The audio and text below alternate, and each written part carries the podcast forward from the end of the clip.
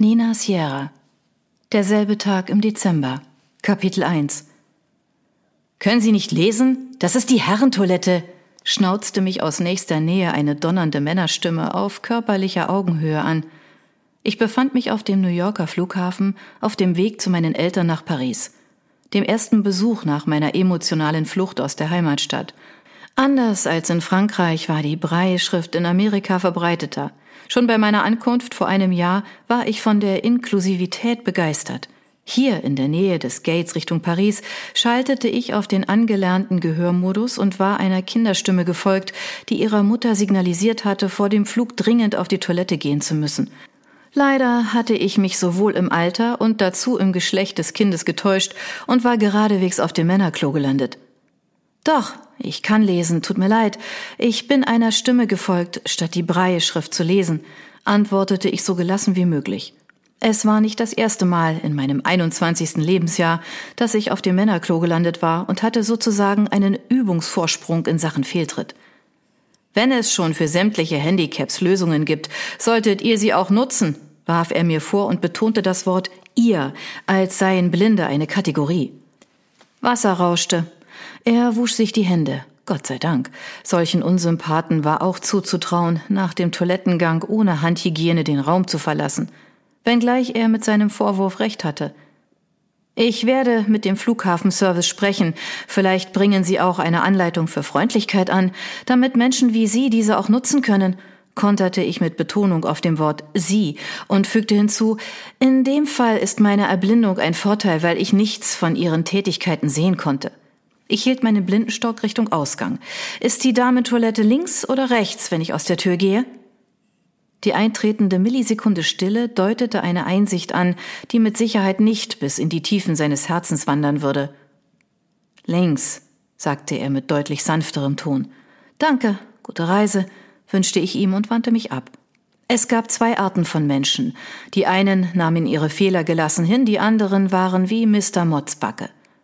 Der New Yorker Flughafen war in Sachen Lautstärke kaum zu überbieten, und je lauter es war, desto weniger konnte ich mich auf mein Gehör verlassen.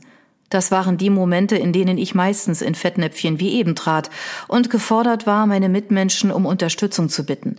Hier in Amerika gab es viele erleichternde Mittel, die mich in meiner Selbstständigkeit unterstützten. Ich versuchte alles, um dieses Ziel meiner Eltern zu erfüllen, und mittlerweile war es zu meiner persönlichen Passion geworden. Der zweite Toilettengang verlief fettnäpfchenlos, weil ich mich am Eingang über die Breieschrift vergewisserte. Am Waschbecken verharrte ich, kontrollierte mit den Händen, ob sich alle Haare an Ort und Stelle befanden und einen perfekten hellblonden Pagenkopf mit kurzem Pony abgaben. Zufrieden setzte ich die schwarze Baskenmütze auf. Glücklicherweise wusch sich neben mir jemand die Hände, damit ich nach den Sitzplätzen fragen konnte. Könnten Sie mir kurz beschreiben, wo sich die Sitzplätze vor dem Gate befinden? Ich bin blind. Ja, natürlich. Wenn Sie den Waschraum verlassen, sind es etwa zehn Schritte auf zwei Uhr, hörte ich eine freundliche Stimme sagen. Das ist eine sehr präzise Antwort. Vielen Dank, lobte ich die professionelle Unterstützung. Gerne, ich kann Sie auch hinführen, aber ich vermute, Sie lieben die Selbstständigkeit. Erraten, gestand ich. Na dann, guten Flug, wünschte sie mir, und ich erwiderte den Wunsch. Zufrieden verließ ich den Waschraum, folgte der Beschreibung und steuerte mit dem Blindenstock voran auf die Sitzplätze zu, die sich als dunkle Silhouette vom hellen Untergrund abzeichneten.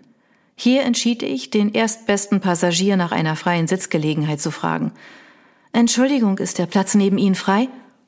Ja, der ist frei, erwiderte eine kindliche Stimme, dieselbe, die mich in das verdammte Männerklo geführt hatte. Trotz des schreienden Bauchgefühls entschied ich mich, dem Jungen noch eine Chance zu geben. Jeder hatte eine zweite verdient. Danke, sagte ich deshalb, tastete und ließ mich nieder, nur um direkt wieder aufzuspringen, weil ich schnell erkannte, dass es ein besetzter Platz war. Ach, tut mir leid, ich hatte die Information, dass der Platz frei ist, entschuldigte ich mich in die Richtung des Betroffenen. Ein Kichern ertönte. Dieser Frechdachs hatte seine zweite Chance genutzt, für sich. Eine dritte gab es garantiert nicht. Das war jetzt aber nicht so nett von dir, wandte ich mich an den Jungen. Ich verstehe, dass es für dich lustig ist, Kontrolle über jemanden zu haben, aber ich muss dir im Gegenzug vertrauen. Das auszunutzen ist keine Glanzleistung. Stille herrschte. Wo waren nur die verdammten Eltern von dem verzogenen Bengel? Vielleicht meinte er den Platz auf seiner anderen Seite. Der ist frei, sagte eine Stimme, die aus der Richtung kam, auf die ich mich gesetzt hatte. Sie war sanft und mitfühlend und von der Höhe her etwa einen Kopf über mir. Also ein Meter fünfundsechzig plus Kopf. Bevor ich etwas erwidern konnte, trat er näher an mich heran. Er roch wie ein frisches Mangosorbet. Mir lief augenblicklich das Wasser im Mund zusammen und ich träumte mich an einen Strand in der Karibik. In Sachen Vertrauensperson mangelte es meistens in einer fremden Umgebung.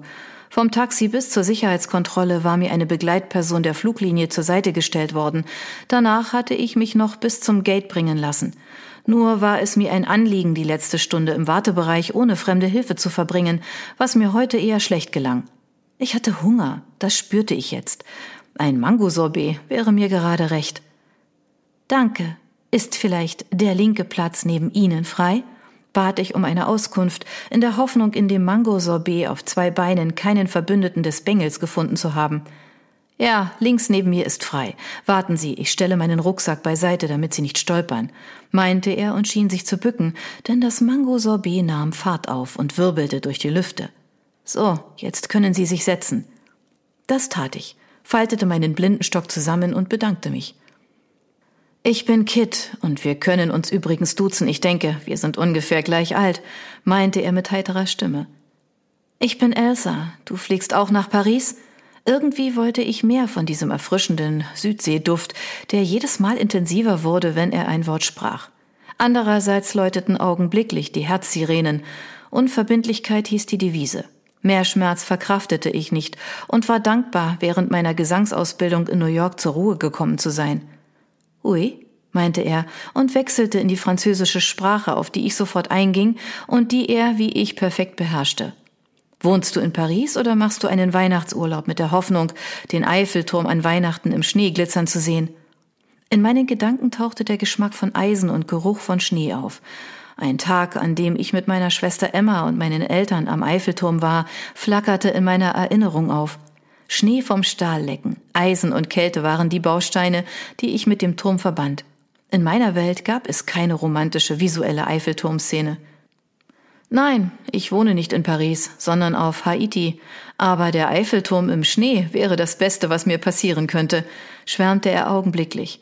Solche Fotos sind absolute Lottogewinne. Normalerweise wäre ich erst nach Weihnachten geflogen, aber der Wetterbericht hat tatsächlich Schnee zu den Feiertagen vorhergesagt. Also habe ich umgebucht und hoffe auf meinen persönlichen Jackpot. Derartige Begeisterungsfähigkeit war beim männlichen Geschlecht selten. Er klang wie ein kleiner Junge, der das beste Spielzeug der Welt geschenkt bekam, erfrischend und positiv. Ich drücke meine persönlichen Glücksdaumen für dich. Wozu brauchst du die Fotos? Ich wusste natürlich, dass sich Sehende durch Fotos ein inneres Bild entwickelten und auf diese Weise einen persönlichen Eindruck des fotografischen Ortes oder der Person bekamen. Trotzdem hielt ich sie für überbewertet.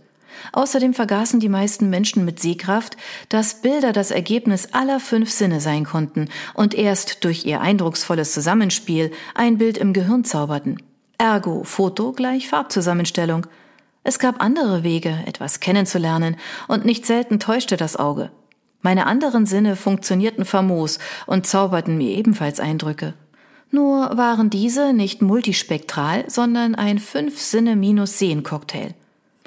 Ein Pariser Hotel hat mich gebucht, um neue Fotos für deren Website zu schießen. Ich führe einen Blog im Internet und nehme auch Aufträge an, erklärte er mir. Cool, den muss ich mir zu Hause mal ansehen, sagte ich. Was kannst du denn noch sehen, oder ist dir die Frage unangenehm? Nein, das ist in Ordnung. Ich sehe nur dunkel und hell, aber das Wort sehen gehört dennoch in meinen Wortschatz. Sehen bedeutet für mich viel mehr als das, was das Auge vermag. Sehen kann man auch mit dem Herzen. Für eine Vorstellungskraft benötigt man keine Augen. Für einen kurzen Moment spürte ich seinen Blick auf mir haften, oder war es sein Herz, das einen Satz in meine Richtung machte? Im Hintergrund verschwand das Gemurmel des Flughafens, bis er sich räusperte und der Lärm zurückkehrte. Du benutzt sicher eines dieser elektronischen Geräte, die den Computerinhalt auslesen. Sind die zuverlässig? Ehrliche Neugier lag in seiner Stimme. Die Leichtigkeit, mit der er über meine Erblindung sprach, schenkte mir eine angenehme Form der Gelassenheit, die ich selten gegenüber Sehenden fühlte. Die nennen sich Brei-Zeilen, nach dem Erfinder Louis Brey genannt, erklärte ich kurz und fügte hinzu, Für Sehende liest der Reader vielleicht etwas schnell, ich kann ja nicht vergleichen, aber das, was ich lese oder von meinem Sprachprogramm übersetzt bekomme, kann ich mir gut vorstellen. Und wenn ich nicht weiterkomme, bitte ich jemanden, mir die Bilder zu beschreiben. Von Menschen, die ich kenne oder mit einer App, die Be My Eyes heißt. Mittlerweile gibt es über fünf Millionen Mitglieder, die per Zufall angerufen werden. Es bleibt demnach recht anonym, ist aber oft eine ideale Hilfe. Super Erfindung. Die werde ich mir gleich runterladen und mich anmelden. Stell dir vor, du gerätst eines Tages an mich. Wäre das nicht verrückt? Ein Moment der Stille trat ein, weil ich darauf nicht antwortete, mir die Situation aber vorstellte. Den Mangoduft würde ich in einem solchen Fall vermissen. Hast du Lust, dass ich dir meine Fotos beschreibe? Ich wäre an deiner Meinung interessiert, so ganz ohne App. Sollte das sein Ernst sein? Mir war noch nie in den Sinn gekommen, Bilder als Blinde bewerten zu können. Aber gut, meine Neugier war geweckt. Mehr an Kit als an seinen fotografischen Talenten. Mein Mut, Nähe zuzulassen, erwachte. Okay, antwortete ich nur knapp und hörte, wie Kit mit seinen Händen in einer Tasche wühlte und dann auf einem Gerät, ich vermute einem iPad, tippte. Wenn ich auf meinem iPhone herumdrückte, sprach es mit mir und nannte die einzelnen Apps, aber sein elektronisches Gerät hinterließ nur einen leisen Tippton.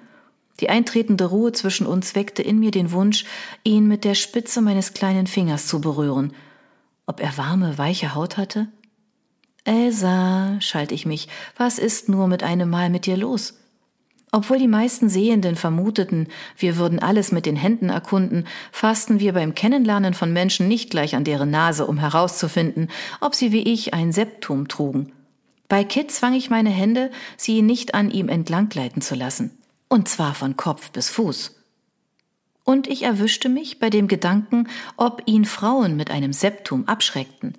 Blindheit schien für ihn keine Hemmschwelle zu sein. Ein ungewohntes Gefühl, ihm gefallen zu wollen, machte sich in meiner Brust breit, und ich spürte Röte in mein Gesicht steigen. Mal sehen, welches Bild könnte ich dir beschreiben? Erneutes Klicken und Drücken ertönte.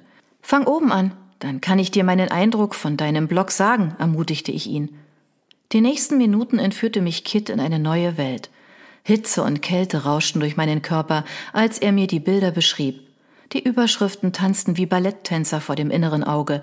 Gerüche katapultierten mich aus meinem Plastiksitz vom New Yorker Flughafen geradewegs auf eine Hängematte zwischen raschelnde Palmen auf die Seychellen.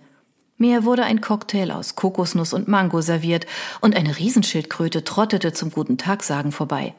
In meiner Vorstellung lag Kit natürlich neben mir und strich mir meine vom Meersalz zerzausten blonden Haare aus dem Gesicht.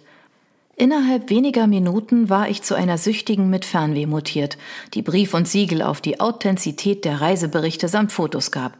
Gerade als Kit mir die Bilder einer Südafrika-Reise beschreiben wollte, wurden wir unterbrochen. Das Boarding begann.